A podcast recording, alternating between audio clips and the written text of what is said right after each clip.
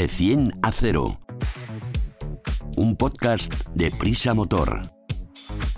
Con Alicia Sornosa y Raúl Romojaro.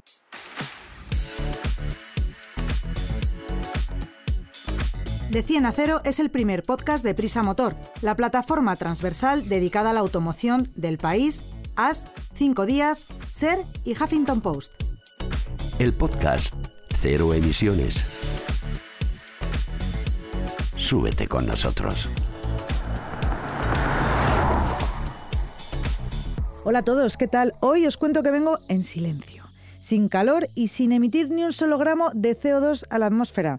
Vengo en un SEAT, pero de dos ruedas. Luego os lo cuento, así que comenzamos entonces de 100 a 0.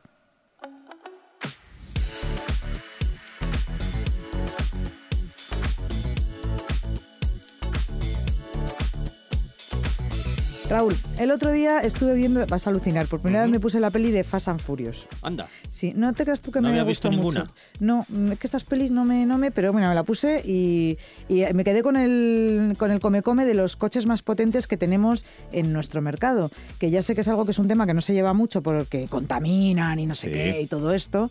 Y, mm, pero me gustaría hacerles un repasito y, y saber cuáles son, que seguro que tú me lo puedes contar, los coches más potentes del mercado. Y vamos así como eh, por segmentos. a ver si me dices, los, primero los más normalitos, ¿no? Los urbanos y utilitarios.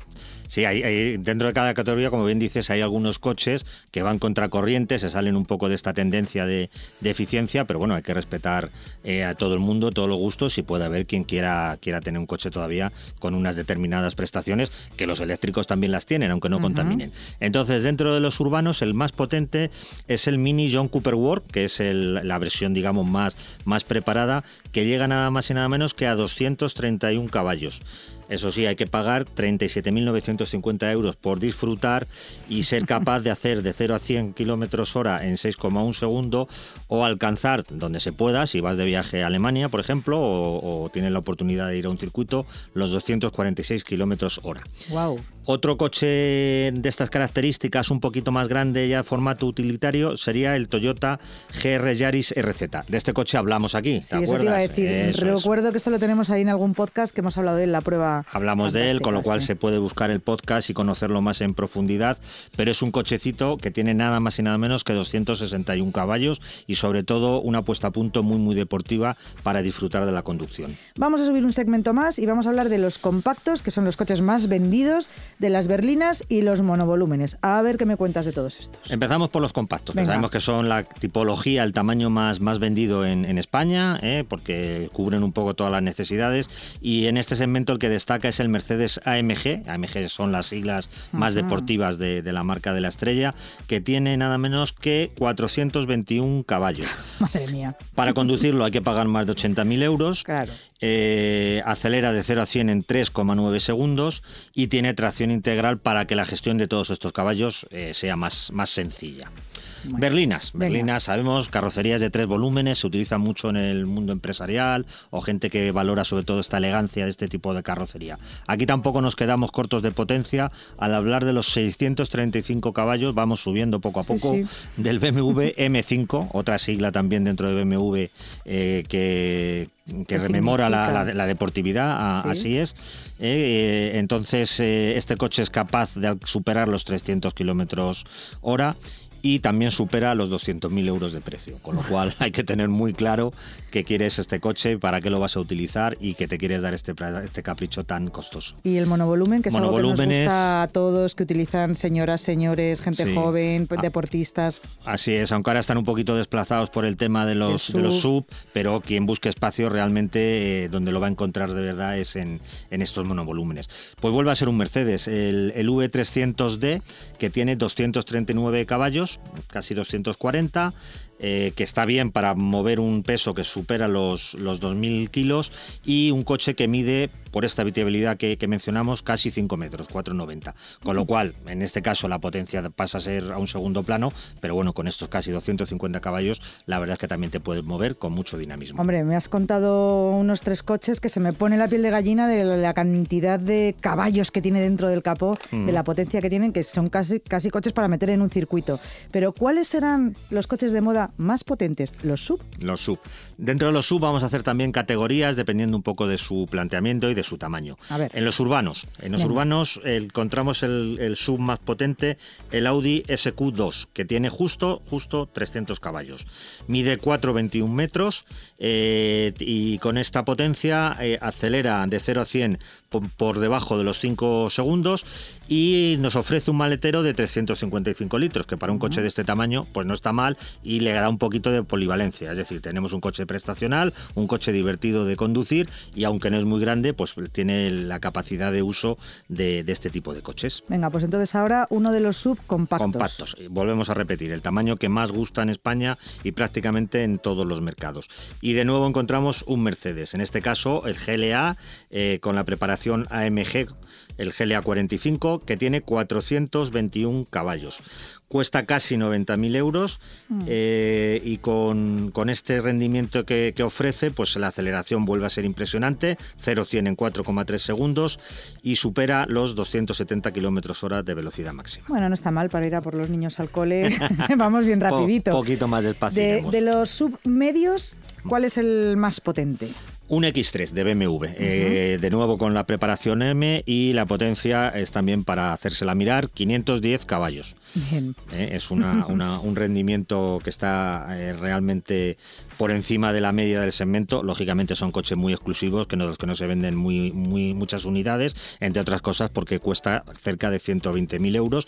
Pero quien busque la polivalencia de un, de un sub de este, de este tipo, de este tamaño, pero que al mismo tiempo disfrute de las prestaciones y la conducción deportiva, pues con esta versión la verdad es que estamos seguros que no se va a ver de- defraudado. No sé ya si preguntarte en, en los sub de tamaño grande, que ya me imagino que también va por Alemania el tema. Sí, los alemanes ya sabemos, entre otras cosas porque sus límites de velocidad en algunos puntos del país no existen, con lo cual se puede sacar el máximo partido a estos coches eh, de, de alta, de alto rendimiento. Es otro BMW, el X5 en este caso, el M Competition o Competition, según lo queramos decir, eh, que tiene nada menos que 625 caballos. ¿eh? Lo de nada menos lo digo cada vez porque cuando lo estoy leyendo es que me quedo impresionado. Claro, ¿para qué necesitamos tanta potencia? Pues eso, si vives en un país que no tengas estos límites de velocidad, pues realmente puedes, puedes utilizarlo. O te gusta disfrutar mucho de las aceleraciones, ¿no? Porque, porque este coche pues acelera igual en 3,8 segundos de 0 a 100, eh, la velocidad máxima pues es casi inconfesable y es para, para disfrutar de él, como decimos, de, de una forma que sabrán apreciar quienes valoren mucho estas prestaciones deportivas. Bueno, pues ahora vamos a hablar de otro tipo de vehículos, de, de los más deportivos, de esos que realmente yo los compraría para meterlos en un circuito, porque ir a por los niños al cole o hacer un viaje por España en estos vehículos no lo veo. Así No. que deportivos y superdeportivos, los, Sí. me- los de meter en el circuito, ¿cuáles son los más potentes? Sí, estos son, son poco prácticos, sabemos que son coches aspiracionales, de capricho, coches para disfrutar de la conducción y aquí sí que tiene todo el sentido. En los anteriores podría ser más discutible o más opinable, pero aquí lógicamente lo que, lo que predomina son las prestaciones.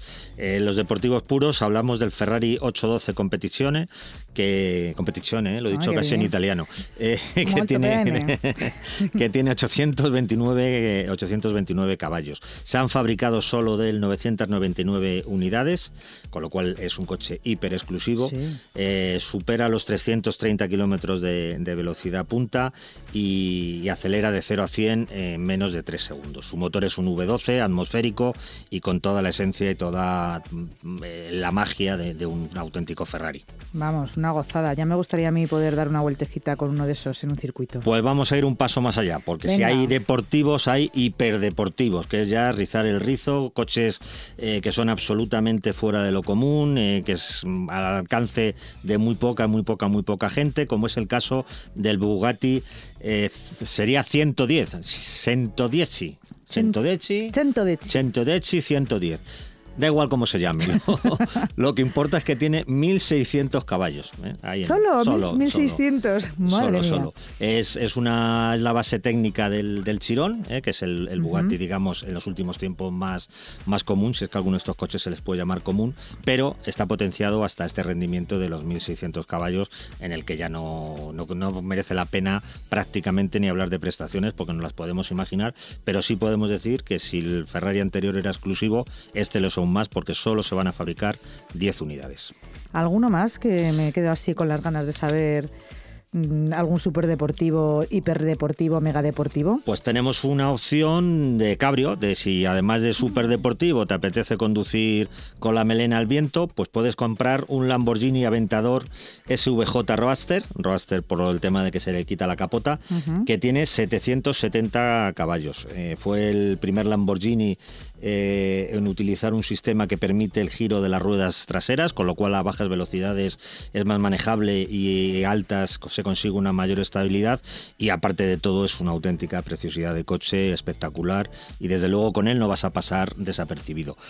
Y ya por último, eh, vamos a hablar de opciones eficientes. Bueno, eso te digo, porque le estamos dando un repaso al mundo de los caballos de acero que telita. Eh, quiero eso, hablar de caballos más ecológicos, porque, a ver, ser súper deportivo a lo mejor no está reñido con ser súper ecológico, ¿o sí? Bueno, es, difícil de compatibilizar, pero algunas marcas lo están intentando. Por ejemplo, Ferrari con el SF90 Stradale, que tiene 1001 caballos, es ah, una bonita, una bonita cifra, y es un híbrido, un híbrido enchufable. ¿eh? Que entonces tiene una mecánica V8 de gasolina que tiene 780 caballos y luego tres motores, el apoyo de tres motores eléctricos eh, con los que puede llegar a rodar hasta 25 kilómetros, que no es gran cosa, y con lo cual no tiene etiqueta cero en España, en, modo, en modo totalmente sin emisiones. Y el rendimiento total de la suma de los dos, de, todos estos motores trabajando en sintonía, pues son ese millar de caballos que debe ser una experiencia impresionante eh, conducir un coche de estas, de estas características. Y ya por último, este sí que es eficiente, eficiente, eficiente 100%, porque hablamos de un, de un eléctrico y vamos a hablar en este caso de un Tesla. No podía ser eh, de otro modo que al hablar de coches eléctricos y de prestaciones siempre ha sido una de las características de esta marca, aparte de ser una de las pioneras en la electrificación.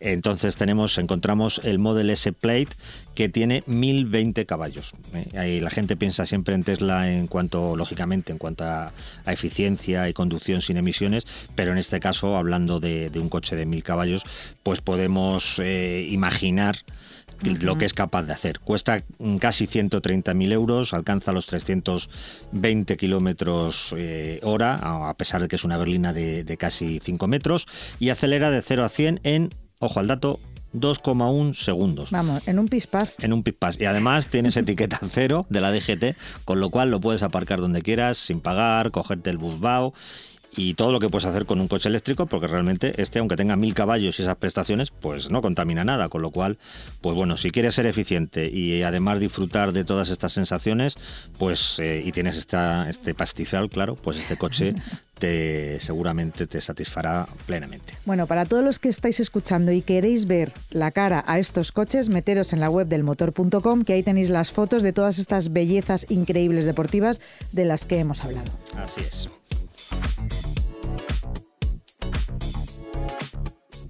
De 100 a 0.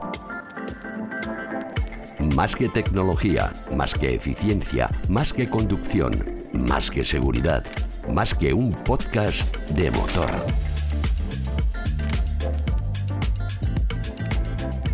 Hola Alfredo, que estás aquí hoy también con nosotros, Alfredo Rueda del motor.com. Ya llevamos unos cuantos años con vehículos híbridos y por tanto los hay de segunda mano, ya el mercado está rellenito.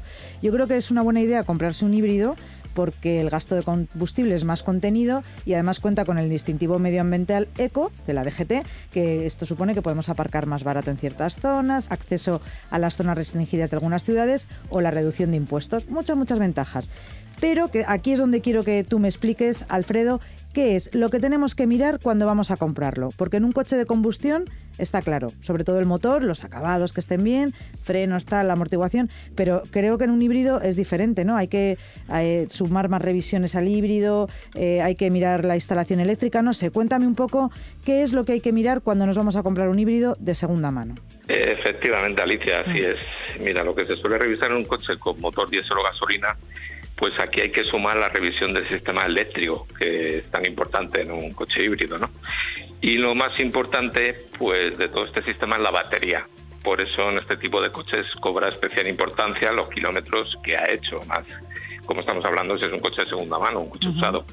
Eh, te lo digo porque la vida útil de la batería suele ser de unos 8 o 10 años o unos 220 o 240 mil kilómetros. Transcurrido este tiempo, la batería suele conservar en torno al 80% de su capacidad, pero si baja de ahí es conveniente cambiarla o mirar otra unidad. Entonces, después de la batería, eh, hay que observar sobre todo el cableado naranja. Bueno, lo que se puede ver, ¿no? Que conduce la electricidad de alta tensión. Este cableado, si tiene alguna zona oscura, puede indicar que ha habido algún sobrecalentamiento. En ese caso, lo mismo, mejor mirar alguna otra unidad. En cualquier caso, lo mejor con este tipo de coches es llevarlo a un concesionario oficial de la marca, donde ellos pues, nos van a poder decir exactamente qué capacidad le queda a la batería y si el motor eléctrico y todos estos elementos de los que estamos hablando pues están en buenas condiciones. Bueno, pues una vez que tenemos el motor y la batería revisados, ya sea con nuestros propios ojos o en un, en un concesionario, que sería lo más eh, lo mejor, ¿no? con mayores garantías, vamos a repasar otra cosa, la mecánica, que a mí me preocupa una cosa en particular, que es los frenos de los vehículos híbridos, sobre todo los que tienen esta frenada regenerativa, porque supongo que ahí llevarán más cachivaches y más mecánica. Pues sí y no. A ver, me voy a explicar. Los discos de freno y pinza son las mismas, ¿vale? Pero la energía que se produce al frenar o en retención se acumula. ¿Cómo se hace esto? Pues de una forma muy sencilla y resumida. A ver si, si lo explico bien. Mira, el motor eléctrico que hace de generador y funciona, digamos, hacia adelante cuando se pisa el acelerador, si se deja de acelerar o incluso frenar, cambia su dirección de funcionamiento, lo hace hacia atrás y toda esa energía cinética procedente de la inercia y transformada en electricidad la manda a la batería para recargarla. No sé si me he explicado. Perfectamente. Por otro lado, por otro lado, y algo también que cobra una pequeña importancia en este tipo de coches que me gustaría comentar es el libro de mantenimiento.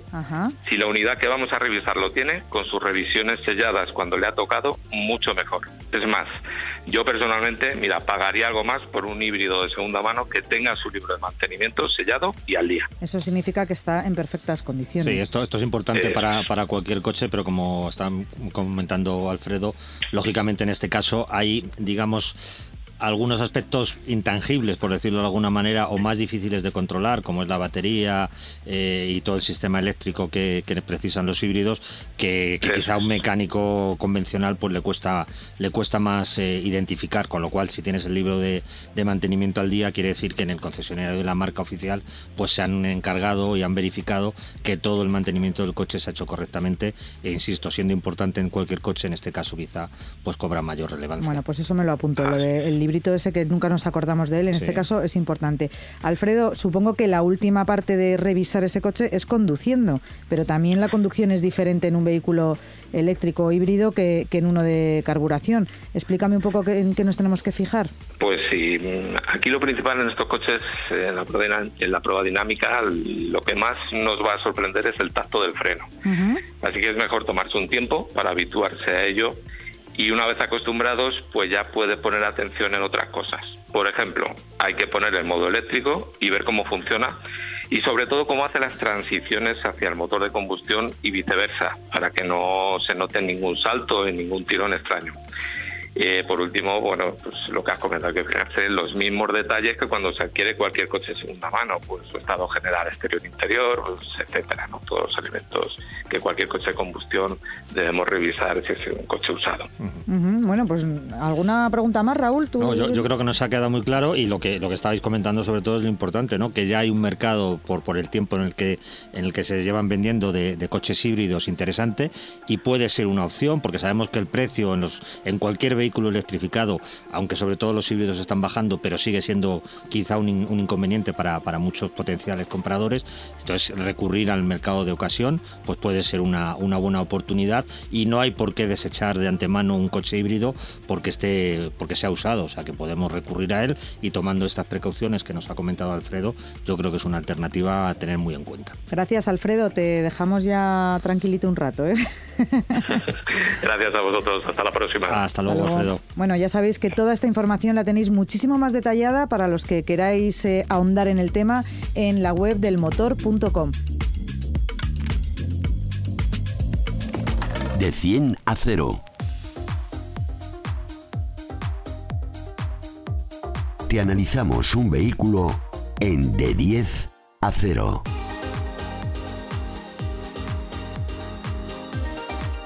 Raúl, te he dicho al principio del podcast que he llegado en un SEAT de dos ruedas. ¿Te Sí. imaginas de qué te estoy hablando? No, no, me has dejado ahí un poquito descolocado, aunque luego creo que he caído eh, a qué a qué te refieres, porque claro, sea de, de dos ruedas, para mucha gente será algo algo inédito, ¿no? Así que cuéntanos, dinos exactamente en qué has venido para que salgamos todos de dudas. Pues mira, SEAT se ha convertido en la séptima marca que comercializa vehículos de dos y cuatro ruedas, que es la única del grupo Volkswagen que apuesta por la movilidad eléctrica sobre dos ruedas.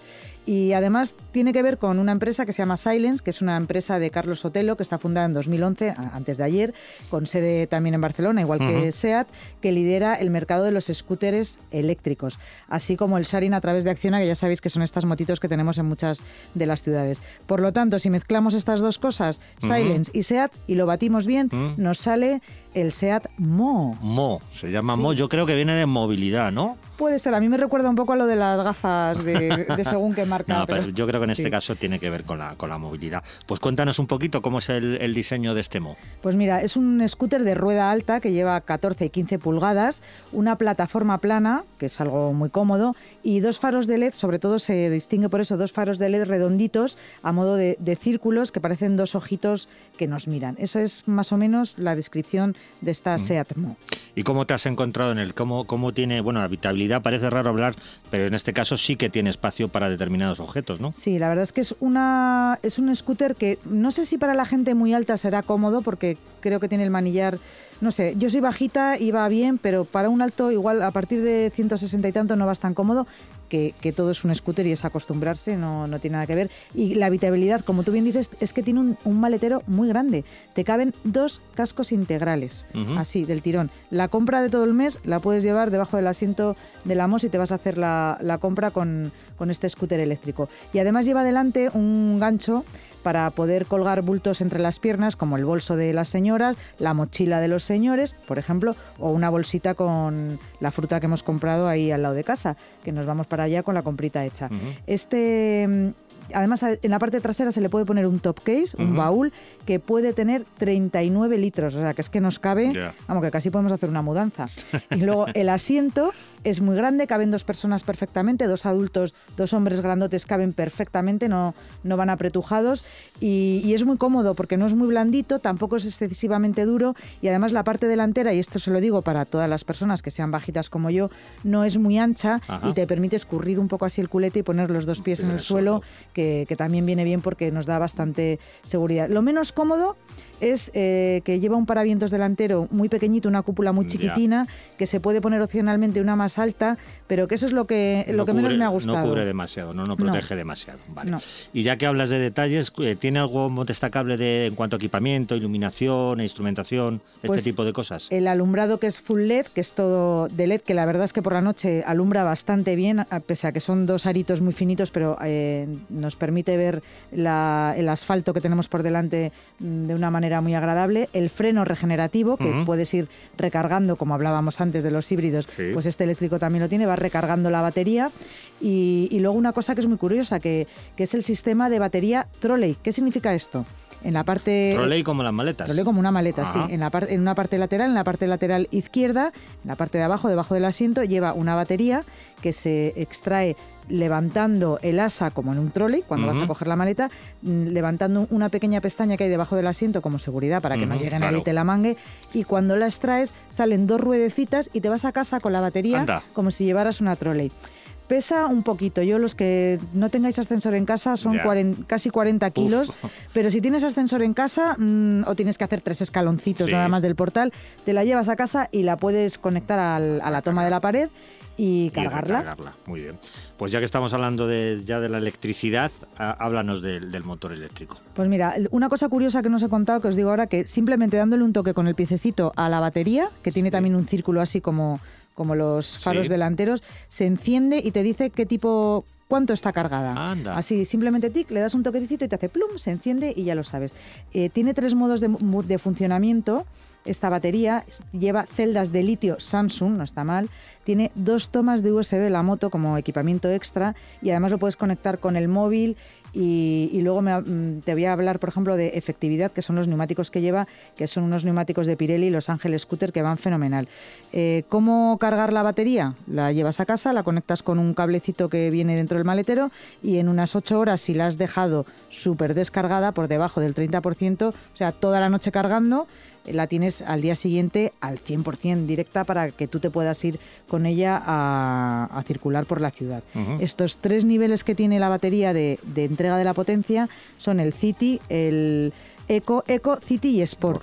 En el Eco no se pasa de los 47 kilómetros hora, sería como una moto de 50, más o menos, pero en el Sport puedes llegar a los 100 kilómetros hora. Te sirve para hacer circunvalaciones por la ciudad. La verdad es que no va nada mal. ya, que nos hablas de las, de las prestaciones, nos has dicho lo que, lo que es capaz de llegar a, correr esta, esta MO. ¿Has podido también comprobar el consumo? ¿Cómo ha sido esa experiencia? Pues eh, la verdad es que la he tenido varias semanas y eh, la he estado utilizando muchísimo por ciudad, porque además con este calor ir en una moto eléctrica la verdad es que es una gozada. Porque no da calor, claro. Porque no da calor.